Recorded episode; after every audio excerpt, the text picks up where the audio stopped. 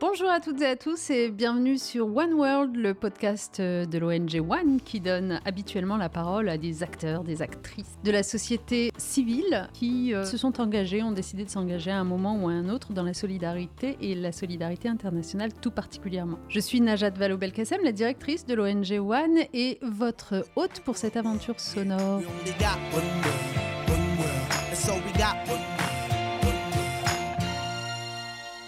On a reçu beaucoup d'activistes, d'artistes, de chercheurs, d'élus, mais c'est la première fois que nous avons affaire, et je tiens à l'en remercier, à quelqu'un qui est un haut fonctionnaire, qui est un diplomate, qui est le directeur général de la DG Mondialisation au sein du Quai d'Orsay. J'ai le plaisir d'accueillir Aurélien Le Chevalier. Bonjour. Bonjour. Merci infiniment d'avoir accepté notre invitation ça va être l'occasion pour nous et pour nos auditeurs surtout de rentrer un petit peu dans les coulisses de ce pouvoir diplomatique euh, qui est celui de la France. On va en parler dans un instant, mais peut-être euh, est-ce que vous pouvez commencer par nous dire ce qu'est la DG mondialisation, la Direction générale mondialisation? D'ailleurs, si je devais être plus précise, c'est mondialisation, culture, enseignement, développement international. Peut-être que j'oublie quelque chose. De quoi on parle? D'abord, merci beaucoup pour euh, votre invitation. C'est un, plaisir d'être avec vous aujourd'hui. Euh, la Direction générale de la mondialisation, de la culture, de l'éducation et du développement international, ça fait un grand nom, euh, c'est une des trois directions générales du Quai d'Orsay. Euh, donc le, Quai d'Orsay est, structuré avec une direction générale qui s'occupe des sujets géographiques et de sécurité, où on trouve la direction des Amériques, la direction d'Asie, la direction d'Afrique, etc., pour travailler avec nos ambassades sur le terrain. Une direction générale chargée de l'administration pour les ressources humaines, le budget, les questions juridiques, et puis une direction générale de la mondialisation qui s'occupe en fait de, de toute la coopération internationale. Tous les projets, à la fois pour l'aide au développement, pour la coopération universitaire, la mobilité des étudiants, la coopération scientifique, euh, tous les projets culturels, euh, les, festivals, euh, toute la, programmation que nous faisons à travers nos instituts français dans le monde, à travers nos services culturels, c'est cette grande direction générale de presque 400 personnes, avec la moitié du budget du ministère en réalité qui s'en occupe. Est-ce là en partie que se définit notre euh, positionnement stratégique, notre jeu d'alliance avec tel ou tel euh, autre pays? De plus en plus. Euh, je dirais qu'il y a une vingtaine d'années, d'ailleurs, quand, j'avais rejoint à l'époque cette direction générale pour la première fois en tant que jeune diplomate, on s'occupait vraiment de, de, projets de coopération avec notre réseau, mais je dirais que les sujets politiques euh, étaient traités par euh, d'autres directions. Et on a constaté, on va en reparler d'ailleurs, je pense, euh, ces dernières années que tous ces enjeux étaient devenus de plus en plus stratégiques et qu'aujourd'hui, dans le monde que nous vivons, face aux grands défis du climat, de la protection de la biodiversité, de la lutte contre les inégalités, de la solidarité internationale, en fait, ce sont vraiment des enjeux majeurs dont on voit bien d'ailleurs qu'ils occupent plus de la moitié de la politique étrangère de la France et de l'agenda du président de la République. Donc effectivement, ça a un petit peu changé euh, la nature et, l'importance, euh, je dirais, de toute dimension euh, de cette grande direction générale. Vous avez, avant même d'être directeur général mondialisation, exercé des fonctions qui vous ont amené dans les coulisses du multilatéralisme, dans les G7, les G20. Je suppose que vous les avez fréquentés, notamment en qualité de premier conseiller diplomatique du président de la République, fonction que vous avez exercée pendant deux ou trois ans, je crois. Euh, donc, dans ces cercles de discussion multilatéraux, euh, quel a été votre regard? Est-ce que vous partagez l'idée qu'il y a un essoufflement de ce multilatéralisme, que ça tourne un peu en rond, qu'on y prend des décisions qui souvent ne sont pas suivies des faits alors, je ne pense pas qu'il y ait un essoufflement. Je pense que ces forums comme euh, le G7 ou le G20 sont, très importants. Euh, je pense que parfois, on peut ressentir une certaine frustration parce qu'on voudrait qu'il y ait plus de décisions euh, concrètes, on voudrait qu'il y ait plus de, financement, par exemple, qui soit accordé à la solidarité internationale. Mais il faut admettre que ces euh, sommets ont été quand même assez passionnants aussi à, suivre euh, ces, dernières années. Moi, je me souviens, effectivement, j'étais conseiller diplomatique adjoint du président de la République entre 2017 et 2019. C'était une période très dure au sein du G7 parce qu'il y avait euh, l'administration de Trump. Et en fait, on avait l'impression que le G7 devenait une, enceinte de très très difficile où pour négocier avec les Américains, il fallait vraiment mettre une énergie énorme et beaucoup travailler d'ailleurs en européen pour essayer de faire basculer les choses dans notre intérêt parce que on avait un président américain qui voulait remettre en cause complètement euh, le fonctionnement du multilatéralisme et, euh, et, du système euh, et de la gouvernance internationale. Donc ça, c'était des enjeux, je dirais, lourds, mais qui étaient, qui étaient passionnants aussi à vivre de l'intérieur. Et là, ce qu'on a constaté ces, ces, derniers mois, après donc la crise Covid et face à cette crise ukrainienne et toutes ses conséquences économiques, géopolitiques, sociales, c'est que le G20, par exemple, qui était au départ une enceinte plutôt économique, de coordination des politiques économiques, quand elle a été créée euh, euh, il y a un peu plus de dix ans, euh, aujourd'hui devient une enceinte vraiment politique, où vous avez autour de la table donc le, président chinois, le président américain, tous les Européens, mais aussi les grands émergents.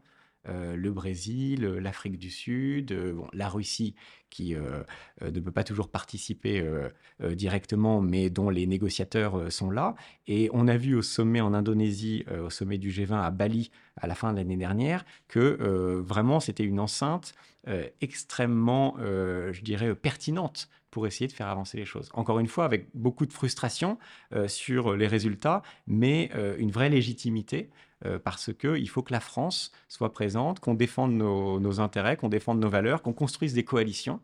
Euh, et qu'on essaye de, faire en sorte que, ces forums soient les plus euh, productifs possibles. Donc je ne pense pas qu'il y ait un essoufflement. Je pense qu'au contraire, on va voir, par exemple pour le prochain sommet du G20 qui aura lieu à, Delhi en septembre, qu'il euh, y a de plus en plus d'intérêt politique et donc médiatique aussi autour de ces grands rendez-vous internationaux. Et leur format qui, de fait, euh, exclut notamment le continent africain, euh, est-ce que c'est quelque chose sur lequel vous, vous avez envie de travailler Le gouvernement français travaille. Euh, on a aussi entendu cette proposition venant de la Chine de constituer une forme de G4 avec... c'était assez curieux d'ailleurs comme composition, mais les États-Unis, l'Europe, le Sud global et la Chine. Qu'est-ce que vous en avez pensé? Bah, effectivement, c'était un petit peu baroque, mais on voit bien l'intention chinoise de se poser comme euh, très grande puissance de niveau au moins égal aux États-Unis. Donc ça, aujourd'hui, dans la, euh, dans la scène géopolitique, c'est vraiment euh, cette, confrontation un peu symbolique et, la toile de fond de, tout ce qui se passe. mais nous, on pense que ça ne serait pas un format pertinent. il faut travailler dans le, dans le format G20 en le rendant sans doute plus inclusif. Euh, vous avez raison, et euh, on défend le fait que l'Afrique soit mieux représentée au sein du G20. Aujourd'hui, le seul membre africain du G20, c'est l'Afrique du Sud, euh, mais nous plaidons pour que l'Union africaine soit systématiquement invitée et représentée au sein de, des G20. Il y a une chance que ce soit adopté, ça? Je pense que ça devrait être possible. Maintenant, on est en train de construire un, consensus et compte tenu de la démographie africaine, de l'importance de l'Afrique sur tous les sujets, justement, les enjeux globaux dont on traite, il nous semble que ça serait la moindre des choses qu'on puisse élargir à l'Union africaine le format du G20.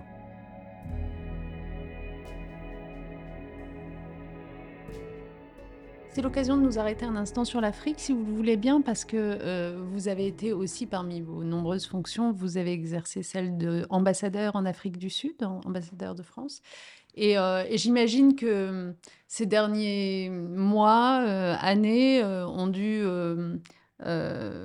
signifiait beaucoup pour vous, euh, et notamment dans la compréhension de ce qui se passe avec cette forme de, d'hostilité qui crée un peu du désarroi chez beaucoup d'observateurs français, d'hostilité venant du continent africain. Alors évidemment, on a l'exemple euh, du retrait de nos troupes euh, au Mali ou au Burkina Faso. Mais au-delà de cela, la position de nombre de pays africains dans le vote contre la Russie à l'ONU, on a le sentiment, oui, que décidément, il y a un désamour et qu'on a perdu la confiance de ce continent. Est-ce que c'est quelque chose que vous aviez noté quand vous étiez en poste en Afrique du Sud? Est-ce que vous comprenez et est-ce qu'on est sur la bonne voie pour essayer de remédier à ça? Alors, d'abord, euh, l'Afrique, c'est un vaste continent de 54 pays euh, avec des, grandes différences. Euh, il y a des différences culturelles, des différences linguistiques.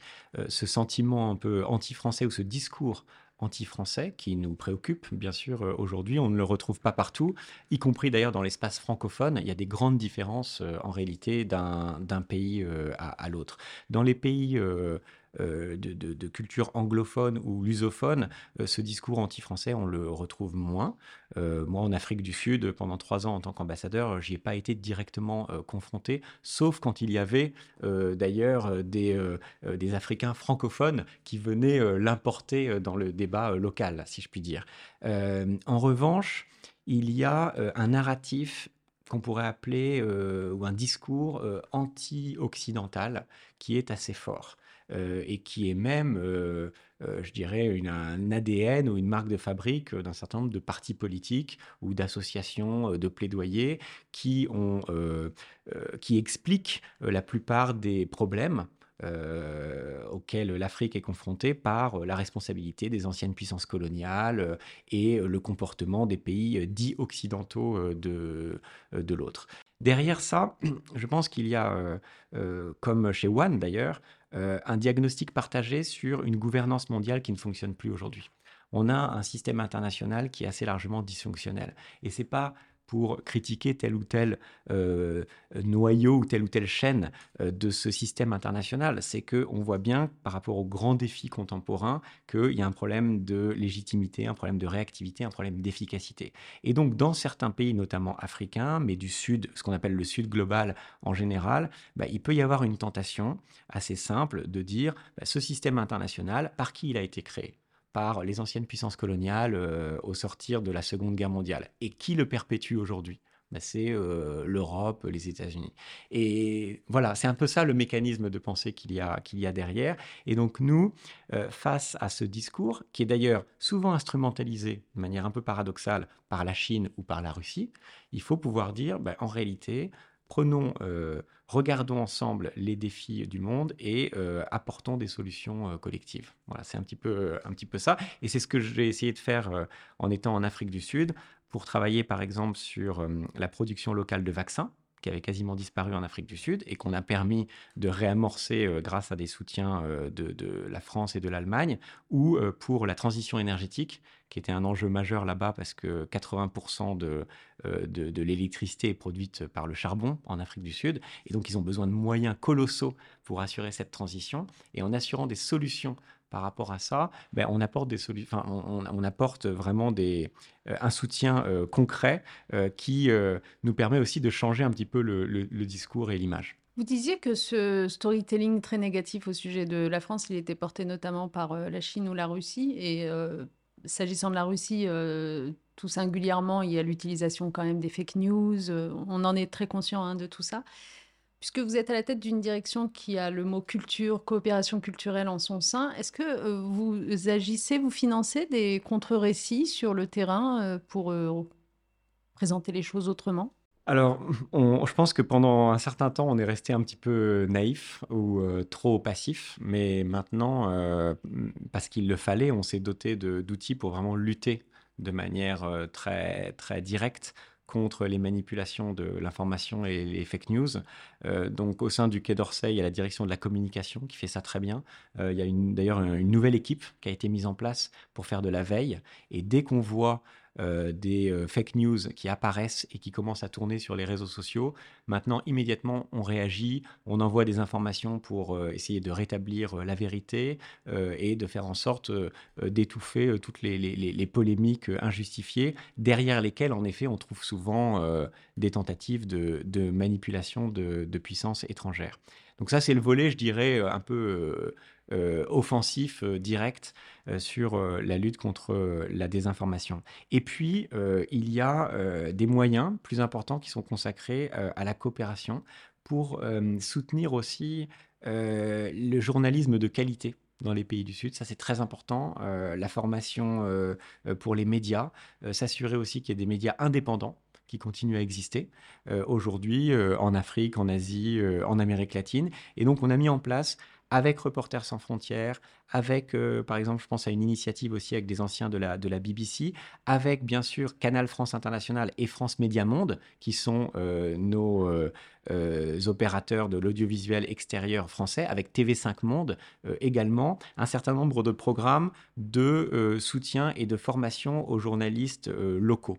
Et ça, c'est extrêmement important de, le faire. Et puis au-delà de ça, je dirais qu'il y a aussi un discours sur l'Afrique qui doit changer. On l'avait vu au moment du, sommet de Montpellier euh, en octobre 2021, euh, où on avait complètement changé euh, ces sommets qui d'habitude étaient plutôt à huis clos avec les chefs d'État africains, pour là n'inviter que des représentants de la société civile africaine et parler du fond parler de la restitution des œuvres d'art, parler de la démocratie, parler... Euh, Ça a été du coup aussi l'occasion de remettre en cause l'aide publique au développement, puisque de cette jeune génération est venue euh, une hostilité. Bien sûr, et bien sûr, c'est vrai, beaucoup de, beaucoup de critiques, beaucoup de réflexions aussi. Euh, d'ailleurs, je crois que depuis, on n'utilise plus du tout le mot aide, mm. parce que c'est trop connoté et péjoratif. Et, donc, on le transforme en, politique de, de, partenariats internationaux, de solidarité. et ça, tout ça prend un peu de temps. Euh, parce que euh, c'est quand même des, décennies d'habitudes qui avaient été prises, mais on est vraiment en train de transformer euh, nos, outils, y compris la manière dont nos crédits de coopération sont déployés au plus près du terrain pour avoir un impact plus direct avec, par exemple, la, jeunesse africaine. On est en train de travailler au projet aussi de Maison des mondes africains en France, parce qu'il n'y a pas de lieu dédié vraiment aux Afriques en France. Donc euh, ça, euh, on espère que ce projet sera annoncé d'ici à la fin de cette année. Et donc c'est un, équivalent de l'Institut du monde arabe en quelque sorte Un petit peu, voilà, qui serait vraiment un lieu de, de, dialogue, de, savoir, d'expérimentation, de culture, euh, qui, qui met en valeur tout ce dialogue avec les diasporas aussi africaines et, qu'il faudra inventer parce que ça peut pas être juste la copie de quelque chose d'existant, mais en tout cas, je pense que ça répond à une, à une attente forte et au nouvel esprit de cette politique africaine de la France.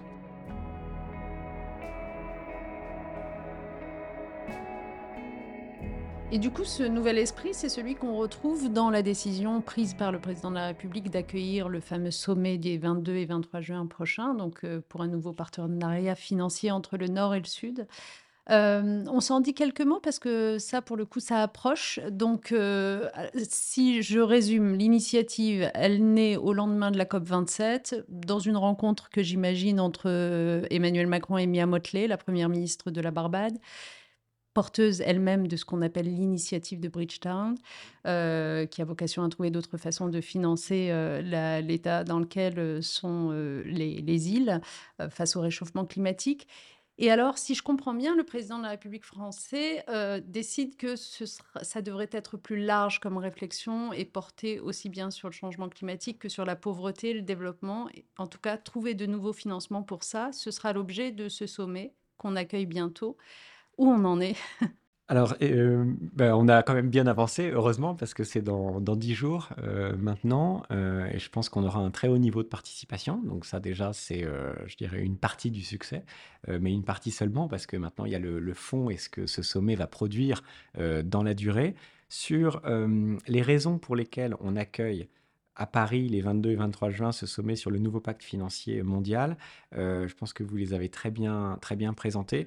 En fait, on s'est rendu compte, et c'est, euh, je dirais, une prise de conscience collective, vraiment, mais dans laquelle cet agenda de Bridgetown a joué un rôle un peu d'aiguillon, euh, on s'est rendu compte qu'on on faisait face à une crise de financement euh, majeure et que nous étions un petit peu désarmés pour, pour trouver les solutions. Crise de financement parce que après la crise Covid, donc il y a beaucoup de pays du Nord et du Sud d'ailleurs qui se sont endettés et donc qui n'ont plus les moyens aujourd'hui de financer bah, les services publics dans le domaine de l'éducation, de la santé, des infrastructures, etc. Donc ça, c'est une première grave crise euh, qu'on appelle la crise de liquidité. Un problème d'argent, de manque d'argent. Euh, deuxièmement, il y a la finance climat et la finance euh, pour la biodiversité, où on a bien vu pendant la COP27 et pendant les autres négociations sur ces sujets qu'on a besoin de milliers de milliards de dollars pour financer l'action climatique. Et aujourd'hui, c'est très difficile euh, de euh, trouver ces, financements. Donc, qu'est-ce qu'on met euh, en place comme, comme moyen, comme outil ou comme réforme pour les trouver? Et enfin, il y a bien sûr, et vous êtes très impliqué sur ce sujet, je le sais, les objectifs du développement durable des Nations Unies, où en septembre, il y aura un sommet à New York. On sera à mi-parcours entre 2015 l'année où ont été adoptés ces objectifs de développement durable, et 2030, qui est l'horizon pour les atteindre. Et on va se rendre compte à mi-parcours, en septembre, qu'on est vraiment très en retard. Donc, et qu'on a besoin de financement additionnel. Et on se rend compte aussi que face à ces trois très grands défis globaux, il y a des, euh, si vous voulez, des canaux de discussion et de négociation qui existent, mais qui sont complètement séparés les uns des autres. Et il n'y a pas un seul endroit où euh, tous les responsables, que ce soit euh, des gouvernements, les chefs d'État, euh, mais aussi euh, les dirigeants des organisations internationales, le FMI, la Banque mondiale, l'ONU, l'OCDE, etc., les grandes philanthropies, les grandes ONG. Il n'y a pas d'endroit vraiment où tout le monde pouvait se retrouver en disant, voilà le diagnostic, quelles sont les solutions qu'on peut mettre sur la table. Donc ça, c'est vraiment l'esprit de ce sommet qu'on va accueillir dans dix jours pour qu'il y ait une plateforme inclusive et que ensuite, si tout se passe bien, les résultats de ce sommet vont pouvoir aider justement au sommet du G20 à Delhi, au sommet des Nations Unies en septembre, à la COP28 à Dubaï et dans les autres grandes échéances internationales pour qu'on puisse apporter des solutions concrètes à ceux qui en ont besoin. Donc je sais que ça peut paraître peut-être un peu théorique, un peu diplomatique tout ça, mais en fait c'est important parce que si on veut voir vraiment des financements arrivés sur le terrain, on a besoin de réformer le système tel qu'il existe aujourd'hui. Non, non, ça, ne paraît pas théorique. Hein. Je crois que c'est assez clair de se dire, par exemple, que à la COP 27 euh, a été enfin acté le principe d'un fonds euh, pertes et préjudices, c'est-à-dire d'un fonds euh, visant à indemniser en quelque sorte les conséquences négatives subies par les pays du Sud du changement climatique produit par le Nord mais que en réalité, si on n'avait pas ce sommet entre cette COP 27 et la COP 28, on risquait de se retrouver à la COP 28 à se redire au fait, on avait dit quoi déjà? Ah oui, un, fonds, mais euh, quel contour? Donc j'imagine que ce type de fonds va être discuté aussi euh, dans le sommet. C'est un très bon exemple. Je veux dire, ce fonds, donc, il a été décidé qu'il serait créé. Là, euh, il y a des négociations en ce moment pour voir quelle en sera euh, la gouvernance, euh, la structure. Donc, je pense qu'on aura effectivement la création du fonds lors de la COP 28. Mais une fois qu'on l'a créé, quels financements vont l'abonder? Il n'y a pas beaucoup d'argent public disponible. L'aide publique au développement, bon, c'est 180 milliards de dollars chaque année. Et encore, il y a beaucoup pour l'accueil des réfugiés, pour euh, les étudiants. Euh. Donc, ce qui va vraiment sur ce type de financement des pertes et préjudices, c'est pas forcément majoritaire. Et de toute façon, il faudra plus d'argent. Donc, on est obligé d'essayer de de faire en sorte que euh, la finance internationale, parce qu'il y a quand même beaucoup de moyens euh, sur notre planète, on le sait, circule mieux et aille vers les projets qui en ont le plus besoin. Et pour ça, euh, il y a plusieurs possibilités. D'abord, il faut regarder comment les banques de développement fonctionnent aujourd'hui. Il nous semble qu'elles ne prennent pas assez de risques. Donc il faut qu'elles acceptent par rapport à ce qu'on appelle leur bilan bancaire, c'est-à-dire leur réserve bancaire, de prendre un petit peu plus de risques pour apporter plus de financement. En avril, la Banque mondiale a dit on va mettre 50 milliards de dollars de plus sur la table pendant 10 ans. Nous, on leur dit c'est pas assez. On a besoin de beaucoup plus et donc on est en train de jouer sur euh, ces, calculs-là. On a besoin aussi de regarder la question de la dette. Euh, et notamment à Paris, je pense qu'il faut qu'on décide de mettre en place des clauses de suspension de paiement de la dette quand des pays sont affectés directement par des événements climatiques majeurs ou une perte de biodiversité majeure. Donc il faut adapter ou pandémique, exactement. Euh, ensuite, il faut impérativement que le secteur privé, les entreprises, on en parlait un petit peu tout à l'heure, se investissent davantage dans les pays du Sud. Aujourd'hui, c'est très compliqué. Alors, en, partie parce que les entreprises sont trop prudentes, mais aussi parce que les conditions sur le terrain ne sont pas réunies pour investir. Le coût de l'argent, euh, donc les taux d'intérêt sont trop élevés, euh, les taux de change sont trop élevés, il y a trop d'instabilité juridique. Donc il faut mettre en place des mécanismes qu'on appelle de garantie ou de dérisking, c'est un peu technique, mais qui permettent avec un peu d'argent public de faire un effet de levier. Aujourd'hui, si on regarde tout l'argent public de euh, la Banque mondiale, par exemple, et de notre aide publique au développement, on se rend compte que notre effet de levier, il est négatif. C'est-à-dire qu'on finance en partie des projets qui pourraient être pris en charge par le secteur privé. Et il faut passer de ce système-là ou de ce constat-là à un système où, quand on met un peu d'argent public sur la table, au contraire, on fait venir des investissements. Ça, c'est très important, en respectant bien sûr les règles euh, éthiques, environnementales et sociales qui sont euh, celles que nous défendons euh, aujourd'hui. Et puis, dernière grande piste pour Paris, ce qu'on appelle les financements innovants. Moi, je pense que vous alliez quand même me poser la question à un moment donné. Bien sûr. Donc, de voir Mais peut-être avant d'y venir, juste pour rester un instant sur ce dérisking et sur euh, cette capacité à attirer de l'investissement privé, est-ce qu'une partie du problème n'est pas liée euh, à la méconnaissance qu'ont un certain nombre d'investisseurs de, l'état politique réel de tel ou tel pays? Parce qu'on on peut comprendre aussi qu'ils hésitent à investir s'ils ont le sentiment que le pays est à feu et à sang. Est-ce que n'y a pas un sujet de meilleure circulation de l'information qui doit être euh, updaté beaucoup plus? Absolument, euh, c'est majeur. En tout cas, on constate aujourd'hui que les entreprises euh, ne, prennent pas le risque d'aller investir dans les pays du Sud. les chiffres sont vraiment frappants. Si on prend les investisseurs américains aujourd'hui, ils dépensent moins de 3% de leurs investissements dans les pays en dehors de l'OCDE. Et pour euh, l'Union européenne, nos euh, entreprises européennes, le commerce avec l'Afrique, c'est moins de 5%. Euh, et donc, il faut absolument, comme vous le disiez, informer davantage sur les opportunités, parce qu'elles existent, et puis changer en partie le système. Aujourd'hui, si vous voulez, par exemple, il y a des agences de notation qui jouent un rôle très important pour la prise de décision des investisseurs. Et les agences de notation, la manière dont elles fonctionnent, c'est qu'elles regardent un pays et en gros, s'il y a un certain nombre de risques liés, je sais pas, à l'instabilité politique par exemple, elles vont donner une note très négative au pays. Et une note très négative, ça veut dire qu'une grande entreprise ou une moyenne entreprise ne va pas y aller parce que les actionnaires vont dire c'est trop dangereux d'aller là-bas. Alors que si on regardait les choses dans le détail, on verrait que dans tel secteur euh, industriel, de services, euh, transition numérique euh, et autres, il y aurait tout à fait la possibilité de, mettre en place, avec des partenaires économiques locaux d'ailleurs, de très beaux projets de développement économique. Après, ça pose plus généralement la question des agences de notation, mais on n'a pas le temps de parler de tout euh, dans cet entretien. On en parlera à Paris pendant le sommet. On, le gardera. Mais je voudrais, euh, vous l'avez dit, hein, euh, ça ne vous surprendra pas quand même, vous interroger. Vous êtes donc le co-animateur du groupe 4, du groupe de travail qui est en train de préparer les, ce qu'on appelle dans notre jargon les délivrables du sommet de juin, c'est-à-dire les mesures qui vont être adoptées. Donc ce groupe 4, il porte précisément sur les financements innovants. Alors on était impatient de savoir si vous deviez avoir un pronostic, on sait qu'il y a trois types de potentiels financements innovants, c'est-à-dire une taxe maritime, une taxe sur les transactions financières et une taxe sur les extractions pétrolières qui sont en discussion. On est bien d'accord que je suis exhaustive. Oui, oui, tout à fait. Euh, pronostic, laquelle a le plus de chances de voir le jour un jour? Pas forcément d'ailleurs dès le 22 juin, un jour. Alors, à court terme, euh, j'espère que sur le commerce maritime, on pourra avoir une vraie avancée à Paris. Euh, puisque les, discussions commencent à mûrir euh, au sein de l'Organisation maritime internationale. Aujourd'hui, pour des raisons historiques, c'est un secteur, le commerce maritime, qui est largement euh, exempté de taxation internationale.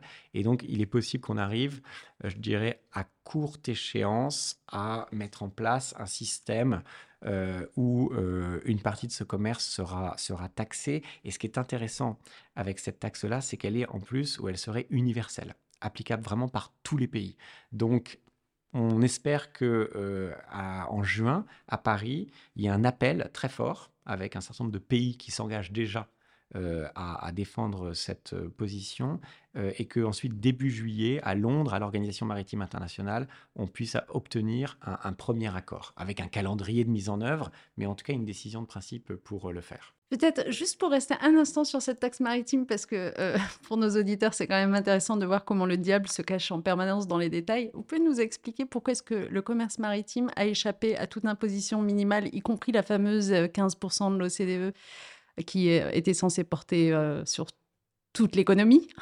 Alors, historiquement, mais il y a des décennies, c'était justement parce qu'on cherchait à promouvoir en fait euh, le, commerce maritime, aussi parce que c'était très complexe et parce que euh, les armateurs et les nations maritimes avaient réussi à expliquer qu'elles investissaient beaucoup dedans et que donc, comme pour le kérosène d'ailleurs dans les avions, il serait logique de les, de les exempter.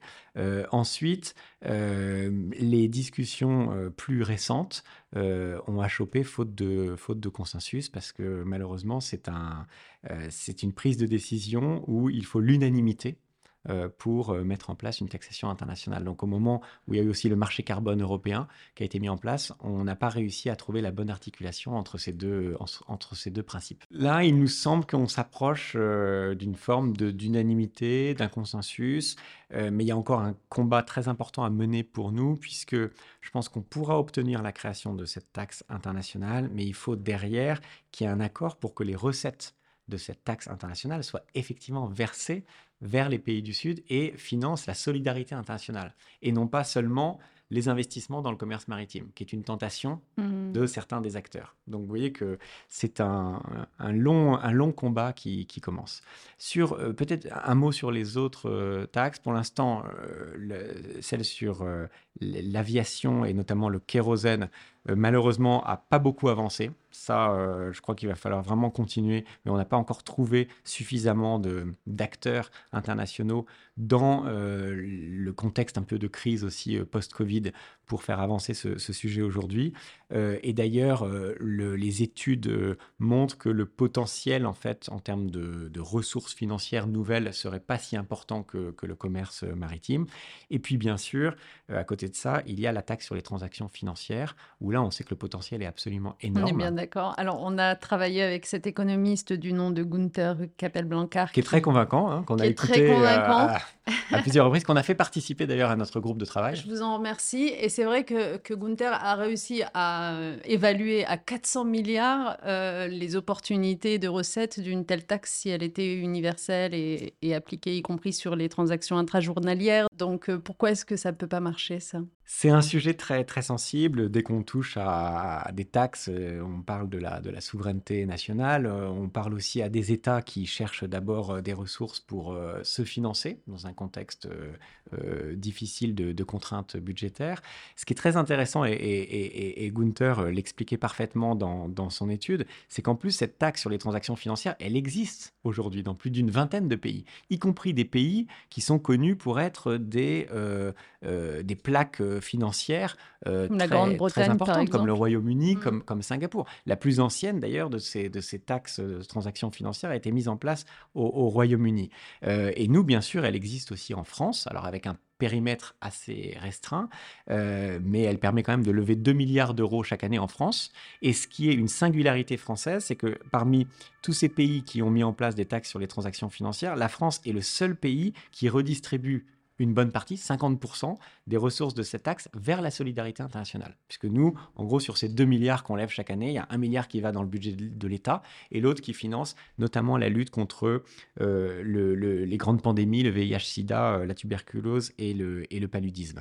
Et, donc, on voudrait vraiment, et on est en bonne place pour le faire, puisqu'on pourrait dire, euh, vous voyez, nous, on le fait déjà, donc allez-y, rejoignez-nous, constituons une coalition avec des pays du Nord, du Sud, avec le Brésil, avec l'Inde, et mettre en place des, taxes qui seraient faibles en, montant, en taux, euh, qui seraient donc assez indolores en réalité, pourrait être très, très efficace. Alors, à Paris, je pense qu'il y aura des plaidoyers très forts. Euh, et d'ailleurs, on compte aussi évidemment sur, euh, sur One et sur tous ceux qui nous accompagnent pour faire entendre vos voix et plaider pour euh, ce genre de, solutions. Mais malheureusement, euh, au risque de vous décevoir, on n'aura pas d'accord international au sommet de Paris dans deux semaines pour dire oui, nous allons généraliser cette taxe sur les transactions financières. Peut-être un, petit mot pour dire quand même qu'il y a d'autres mécanismes innovants qui sont très intéressants, qui sont en train de se développer. J'en cite deux et, nos auditeurs pourront regarder ça parce qu'il y a pas mal de documentation qui commence à, être écrite sur ces sujets sur, Internet et autres.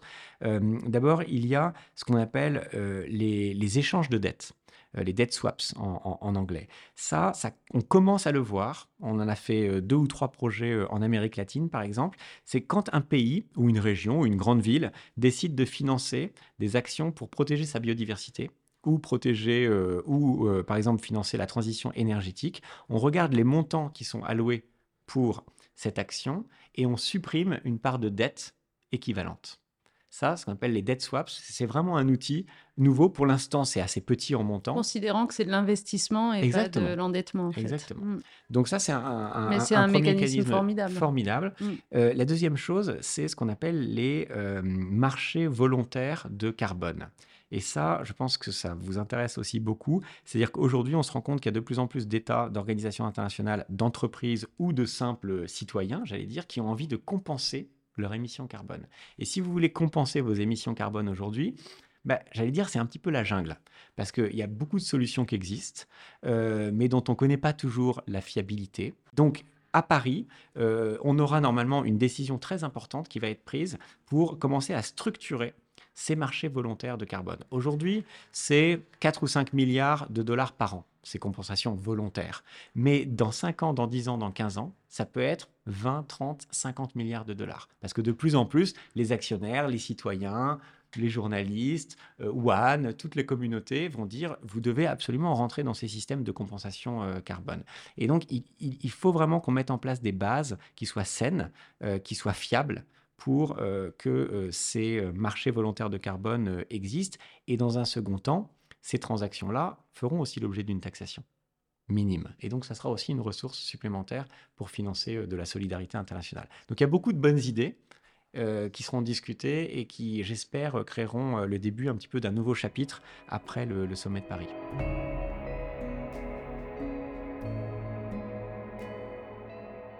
En tout cas, à travers ces exemples, on voit vraiment quel était l'intérêt de monter un sommet comme celui-là. C'est-à-dire qu'en effet, en sortant des cadres habituels très formels et très euh, finalement cantonnés à un sujet précis, en augmentant aussi le nombre de personnes autour de la table, parce qu'on l'a pas assez dit, mais là pour le coup, euh, on a le nord et le sud du monde qui seront euh, présents. On peut faire preuve de créativité, d'imagination et réfléchir à nos biens publics mondiaux et à la façon dont on les finance. En tout cas, j'espère vraiment que ce sera une réussite, très sincèrement, hein, euh, pas simplement au nom de One. Euh, et je terminerai, parce que cet entretien tire à sa fin, mais je terminerai en vous demandant si vous aviez une baguette magique, qu'on était le 24 au matin, c'est-à-dire le lendemain du sommet. Euh, vous voudriez vous réveiller en ayant accompli quoi exactement? Quel délivrable vous tient particulièrement à cœur? En fait, la, la finance internationale est très cloisonnée.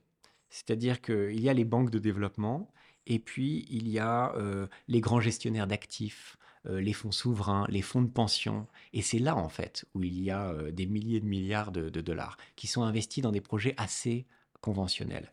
Donc, justement, et ça fait écho à, One, l'idée, c'est vraiment de, créer une nouvelle architecture financière où on réussisse à mettre ensemble, à marier euh, en fait, ces circuits de financement, où, vraiment on puisse voir dans les pays du Sud euh, aujourd'hui des opportunités pour accompagner toutes celles et ceux qui existent sur le terrain. Les entrepreneurs, euh, les, jeunes fédérations dans le domaine de, l'agriculture durable, dans le domaine de l'innovation technologique, etc., qui ont besoin d'avoir accès à ces, sources de financement. Ça, ce serait vraiment, je pense, une prouesse. On n'en est pas loin, on y travaille.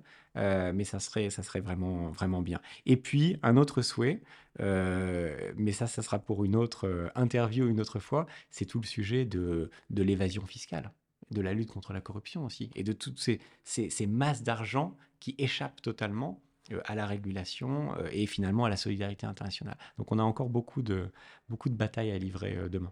Merci infiniment, Aurélien Chevalier. C'était passionnant d'écouter tout ça et de rentrer un petit peu euh, dans les sujets.